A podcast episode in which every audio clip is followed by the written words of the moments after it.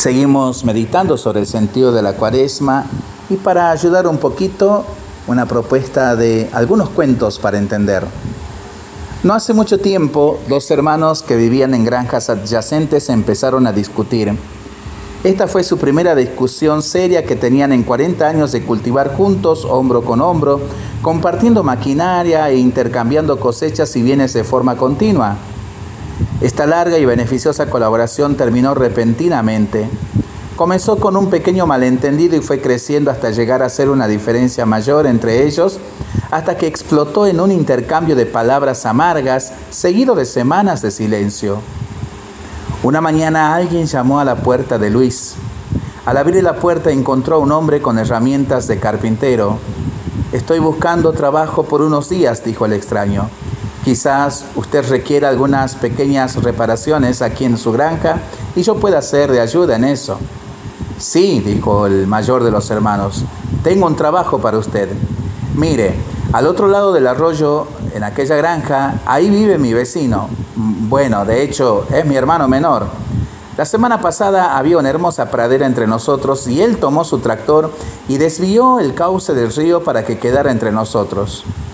Bueno, él pudo haber hecho esto para enfurecerme, pero le voy a hacer una mejor. ¿Ve usted aquella pila de desechos de madera junto al granero? Quiero que construya una cerca, una cerca de dos metros de alto. No quiero verlo nunca más. El carpintero le dijo, creo que comprendo la situación.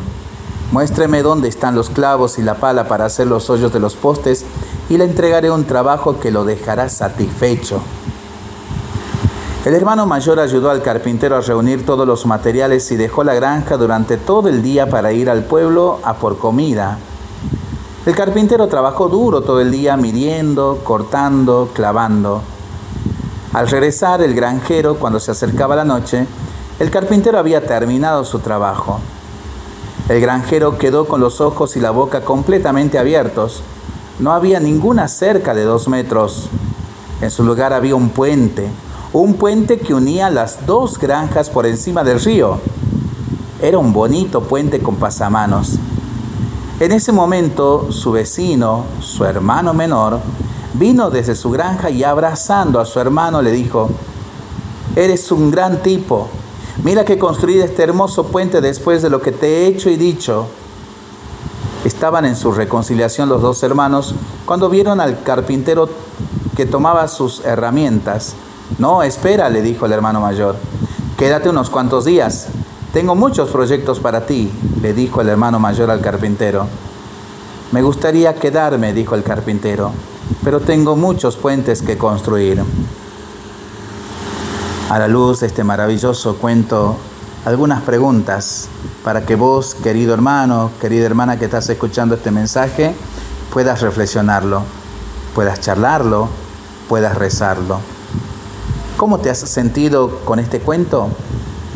Pon ejemplos de esas veces en que eres como el hermano mayor y quieres construir cercas o vallas que te separan de los demás, como por ejemplo padres, hermanos, amigos. Es bueno que los enfados, riñas, peleas nos separen de las personas a las que queremos.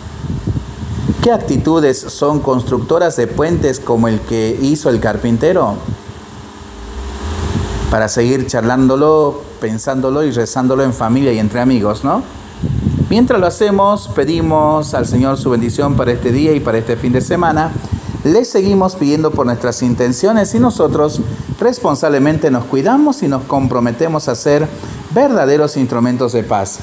Que el Señor nos bendiga en el nombre del Padre, del Hijo y del Espíritu Santo. Amén. Que tengamos todos un excelente fin de semana.